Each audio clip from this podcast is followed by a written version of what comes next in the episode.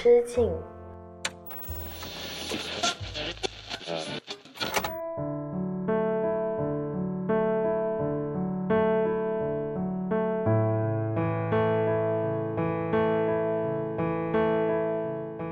大家好，欢迎回到一人之境，我是阿车。这里是青年媒体我要 Watch 内旗下的一档单口音乐类播客《一人之境》，希望你在这短暂的三十分钟节目里，逃离拥挤的人潮，来到只有一个人的世界，和我一起听听歌，聊聊八卦。那今天这期节目呢，有点特别，我想跟大家聊聊，作为一个男生。我的心里话，因为一人之音这个地方呢，从来它不只是一个分享音乐的地方，更多的我希望能够分享我当下的心境，并且把正在收听节目的听众朋友们也邀请到这一片空旷的只剩下我和你的世界里来。那今天我想分享的一个主题呢，也是跟我的性别有非常强的关系啊，就是我是一个男生嘛，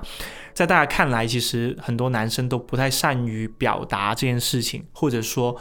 很多男生会把话憋在心里面，不告诉其他人。那我今天想说的一个主题就是，当一个男生学会给出反馈后，真的很爽。这个主题其实来源于我在微博收到一位女生听众的私信，呃，因为一人之境这个播客找到我的微博，然后就在我的微博私信留言给我了。她就说啊，和自己的男朋友在一起三年之后呢，她好像陷入了一种摆烂的状态里面。这个他是指男朋友的他哈，女生她自己提出了一个周末约会的请求，那对方呢也会这样的去安排，比如说去找好餐厅，去订好酒店，然后订好路线之类的，做的非常的详细。但是呢，在女生看来，她男朋友一直充当着那一个好像是一个接受需求的乙方的角色。女生也有隐约的感觉得到男朋友的不爽，但是又因为对方没有表现出来啊，她就就此作罢了。但时间一长，因为他们在一起已经三年多了嘛，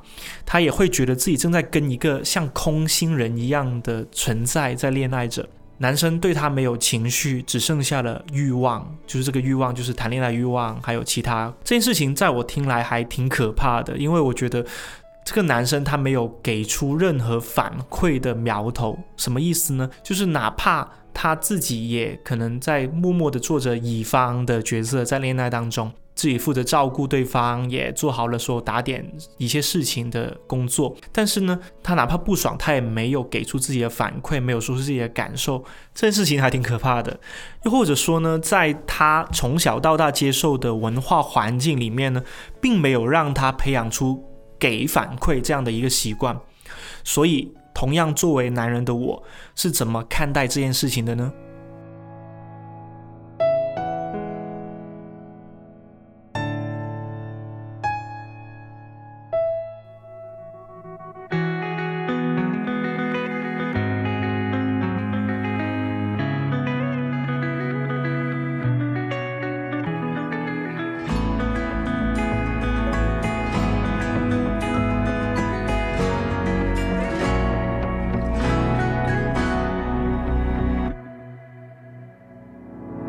생각이 많은 건 말이야. 당연히 해야 할 일이야. 나에겐 우리가 지금 일순위야.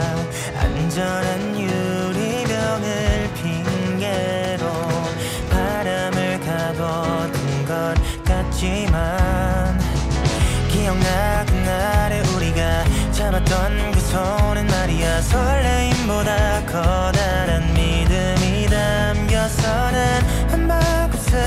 울었지만 울음이 내 것도 같아서 소중한 건 언제나 둘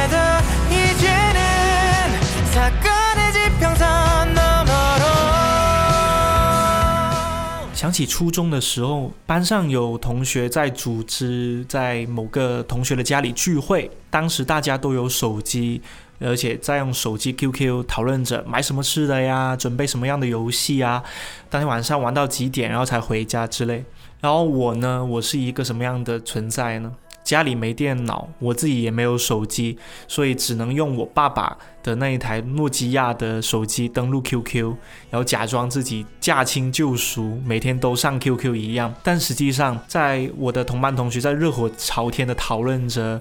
同学聚会要玩什么的时候，我实际上在等待着爸爸下班之后回来，我才能够在他洗澡的时候拿他的手机去用，去登 QQ 跟大家聊天。其实那个时候还有点心酸的，就是我在。同学面前表演的是一个，呃，对于互联网很熟，然后对于这种玩的事情也很热衷的人格。但事实上，我在家里是一个管得非常严的孩子。我妈妈呢是不准我晚上出门，比如说给家里买一瓶酱油，她也会要求我在十五分钟之内就要回来，因为我们家的那个买酱油的那个士多店，它就离我家只有。可能五十米的距离，而且呢，当时我还记得，就我刚开始上初中的时候，我喜欢打篮球嘛，也喜欢玩滑板，也喜欢跟一些朋友去跳街舞。但事实上，那个时候我妈妈一直会觉得我马上就会学坏了，我一出门就会马上。被一些小混混就是教坏，然后我去让我上黑网吧，然后就被他们拐走这样子。我说什么他都不准。我仔细想了一下，其实那个时候在我妈妈看来，我更像是大家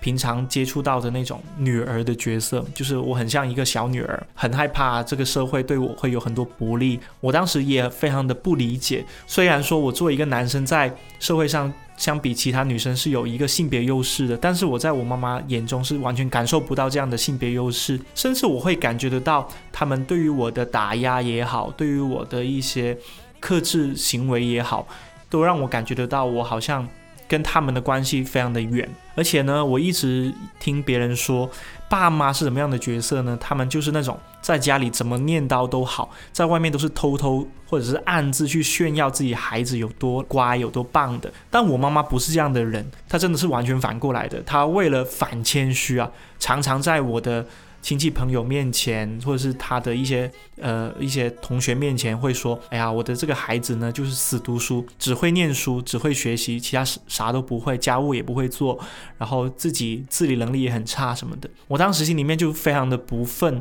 我就在想，我明明都那么努力的去考全班第一名、全级第一名、全校第一名了，为什么我的妈妈对我还是有这么多的不满呢？为什么在她看来，我就是一个不值一提的小孩呢？简单来说，我是跟身边的男生有点不太一样的。我的从小成长的环境是一个既穷养，在心理层面又是一个被父母一直放在一个比较低的位置去对待的孩子。所以我长大一点点之后呢，我环顾我身边的女生朋友，因为我身边的亲密朋友啊也是女生居多嘛，我会发现大家女生们啊都是那种。很多人从小就习惯了被爸妈否定，被老师否定，然后在自卑当中去尝试学习自信这件事情的。而且我会觉得正在收听这期节目的朋友，很多女生可能会觉得这种话很正常啊，因为这是你们从小就经历着的。但说句实话，对于很多男生来说，这是一种完全陌生而且新鲜的生命体验。男生们不是是这样的，我发现有很多男生们，他们从小就在社会的夸奖当中成长。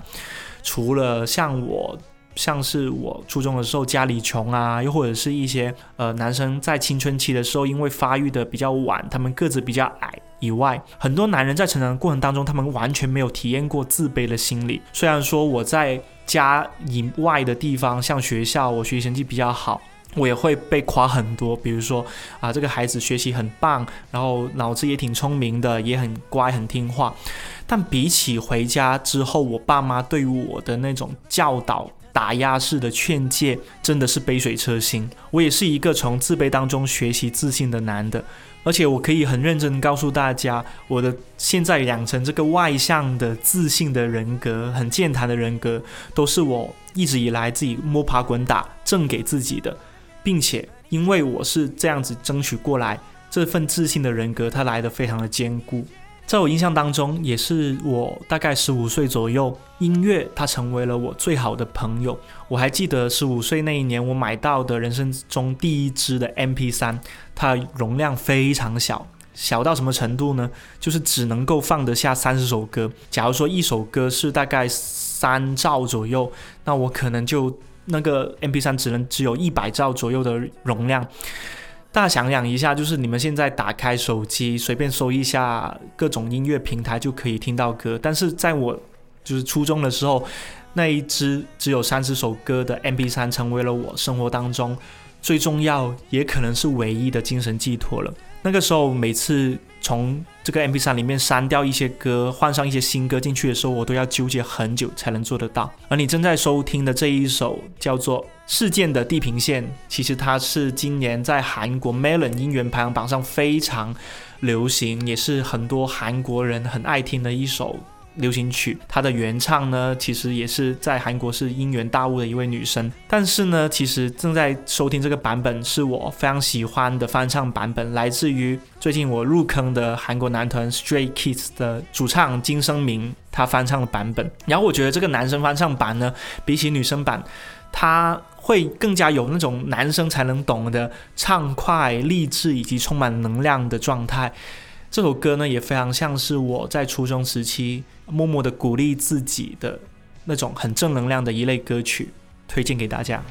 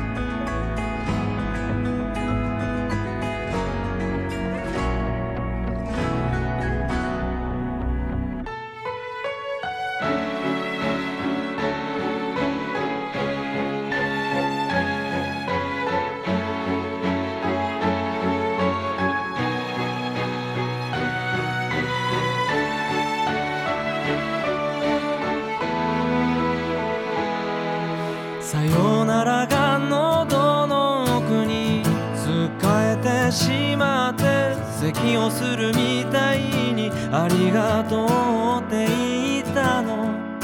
次の言葉はどこかとポケットを探しても見つかるのはあなたを好きな私だけ。平気よ大丈夫だよ。優しくなれたと思って願いに変わって最後は嘘になって。青いまま浮かれてゆく。あなたを好きなままで消えてゆく。私みたいと手にとって。奥にあった思いと一緒に握りつぶしたの。大丈夫。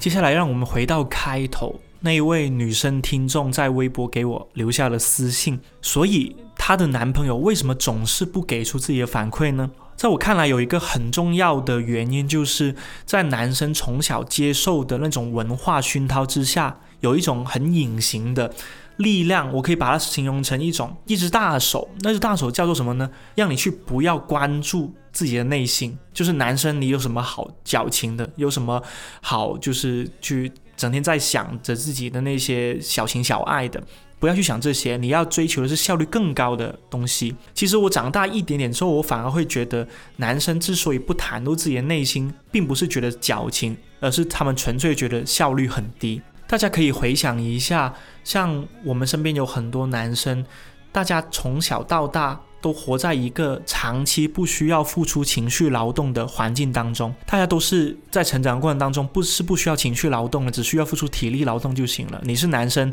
你就去搬重物；你你是男生，你就承担那种就是体力活。但相反的那种内心的需求的关注，男生是做的很少很少的。比如说我身边不少的男生朋友呢，他们的爸妈不开心的时候呢，他们是不需要哄的，因为哄的那一个叫做。爸妈贴心的小棉袄，也是大家印象当中女生在刻板印象当中会做的事情，安慰哄爸妈。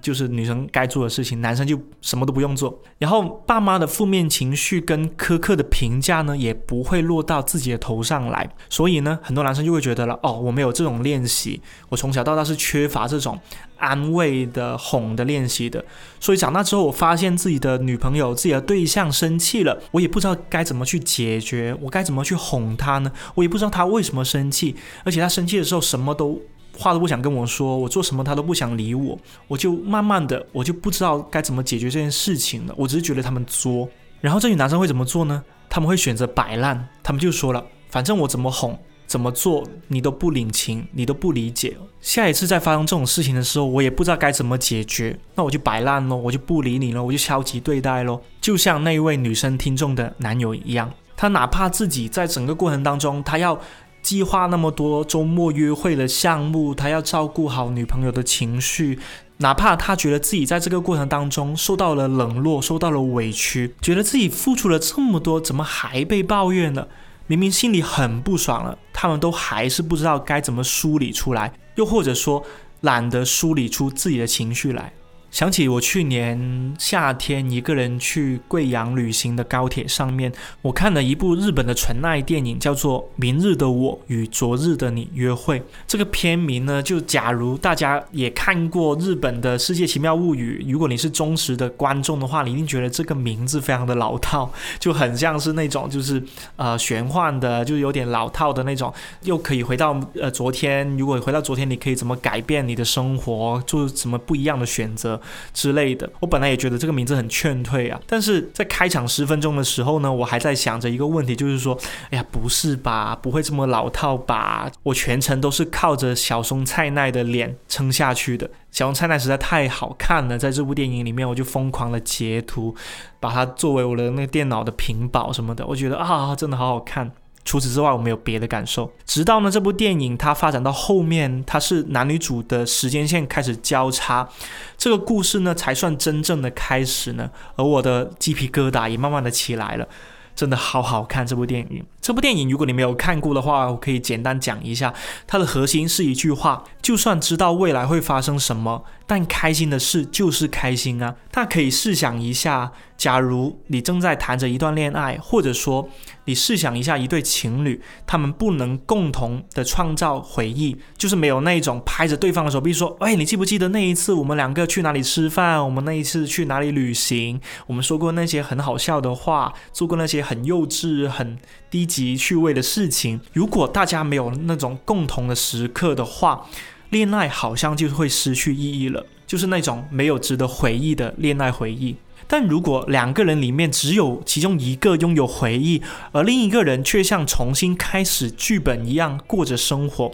那大家可以想一下，到底是拥有回忆的人痛苦，还是后来才知道，诶，原来他正经历着那件事情是我们的回忆的那个人更痛苦呢？这部电影里面有一个非常纠结的一句话，叫做“原来我的第一次”。是他的最后一次。大鱼，我没有看这部电影的话，可以赶紧搜一下去看，因为我觉得它不是虐那么简单。如果你没有恋爱经历的话，你看了这部电影会觉得有点矫情，或者是有点不能理解大家的脑回路。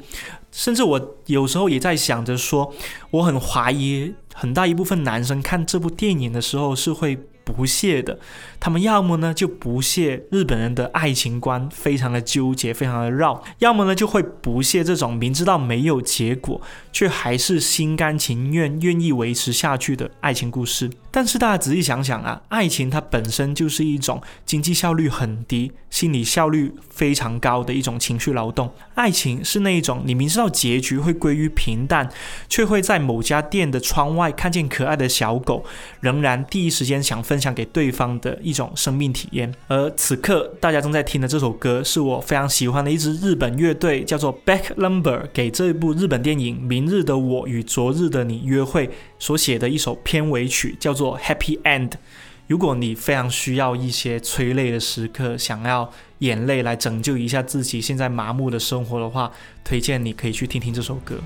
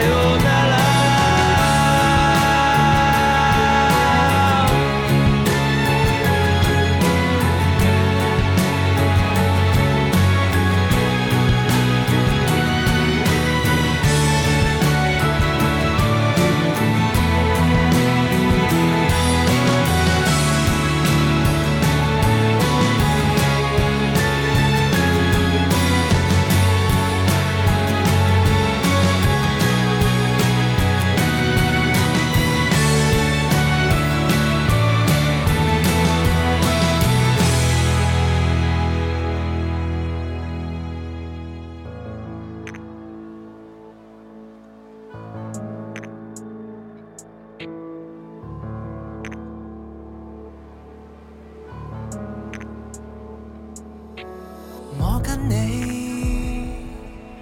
何以始终皱眉我这么爱你期盼着永久没法分离却怎么我们快争执到忘记我应该爱到时间尽头没有限期你又怎错我又怎对答遍几百次，说真假驳嘴，谈论胜负就如明智之举，说很多凭据，相对着瞬间。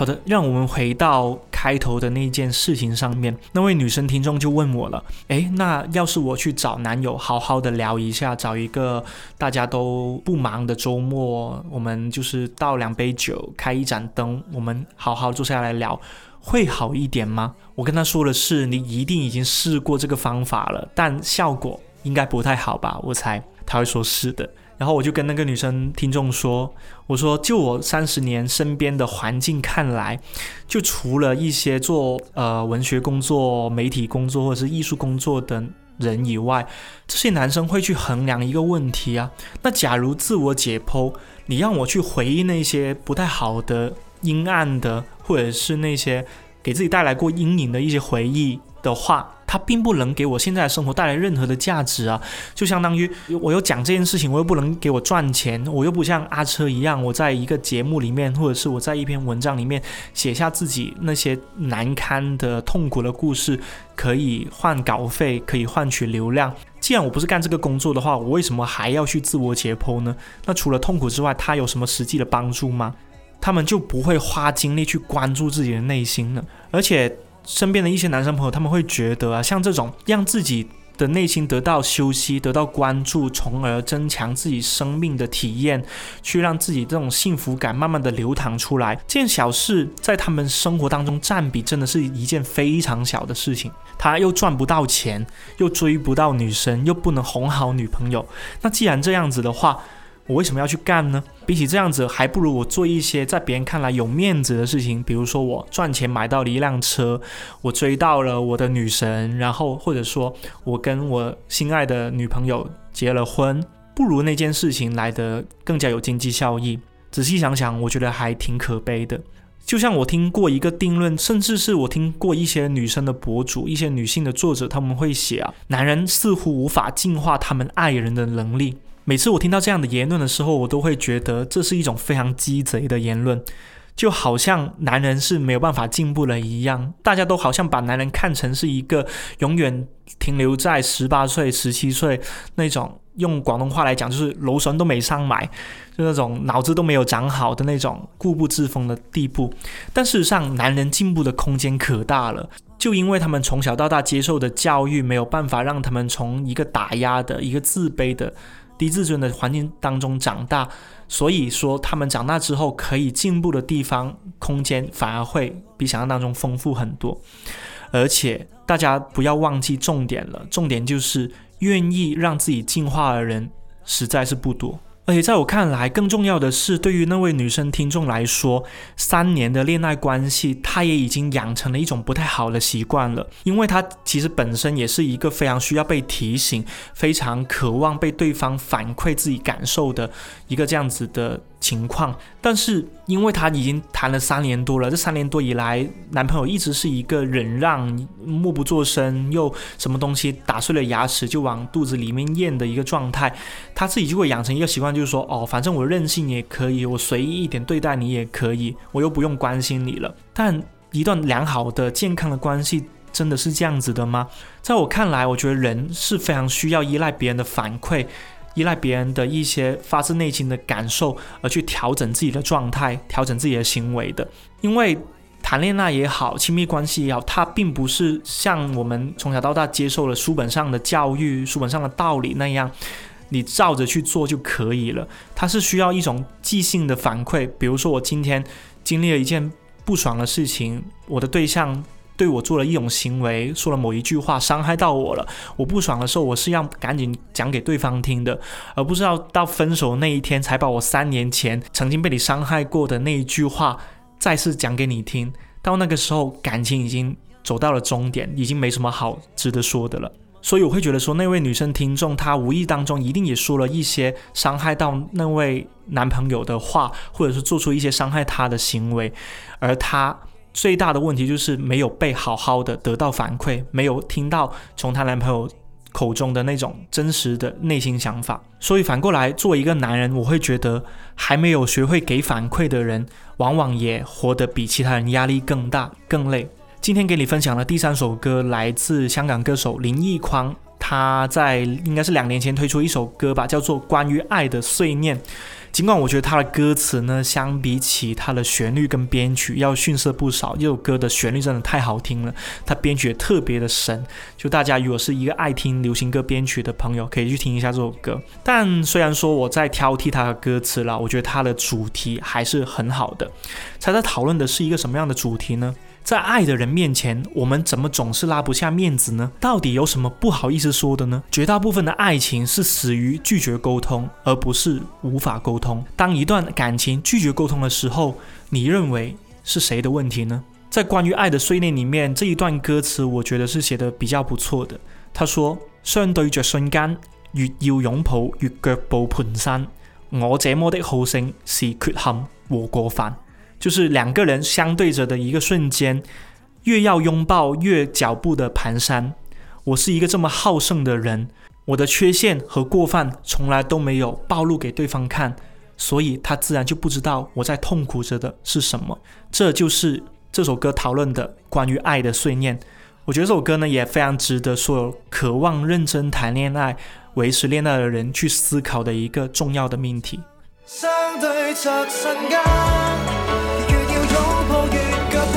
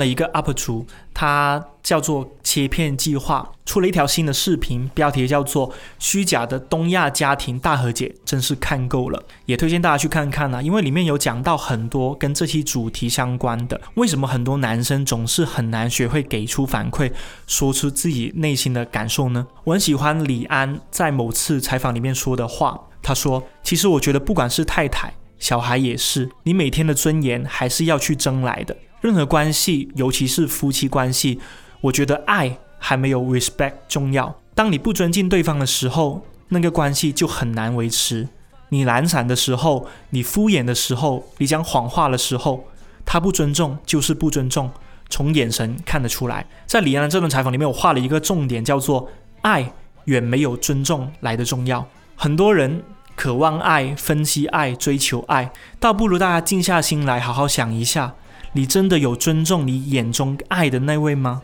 你也有从你所谓的爱人心里获得过尊重吗？这个问题也成为了我那天跟向我发私信的女生听众最后的一段对话。希望我跟她的聊天以及这一期节目能够帮助到她，好好的梳理这一段看起来并不太健康的三年恋爱关系。今天分享给大家的最后一首歌，来自香港歌手陈柏宇今年上半年的新歌，叫做《一人傍晚艺术馆》。这首歌呢，非常适合一个人安静的时候、心情愉悦的时候去听啊，因为非常的轻快。而且我想说的是，尊重这件事情，也许不用期望别人给你自己，我自己也可以给我自己。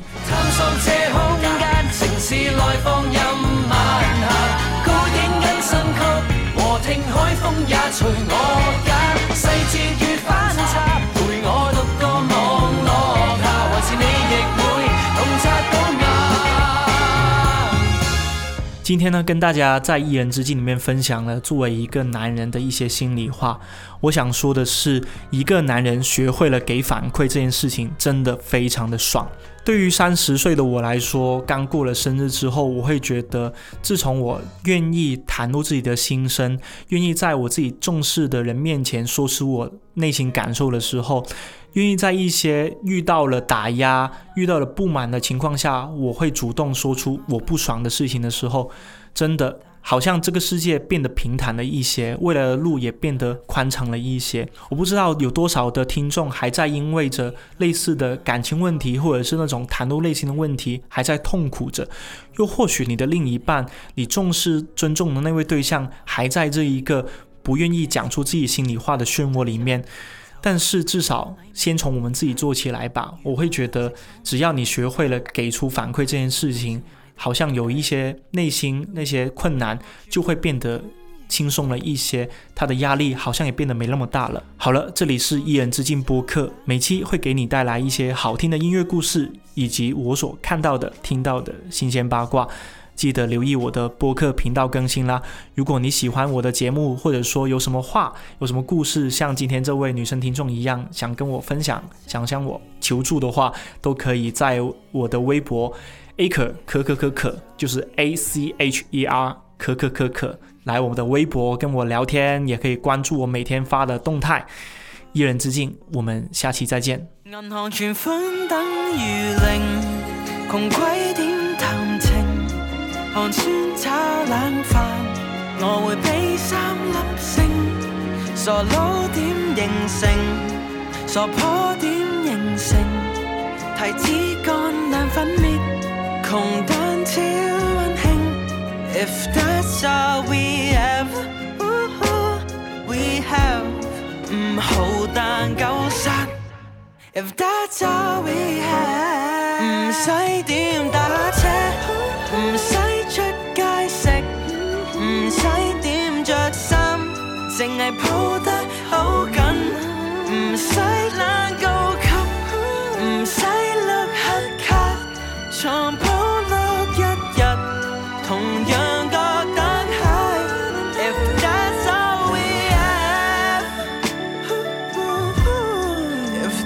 shall we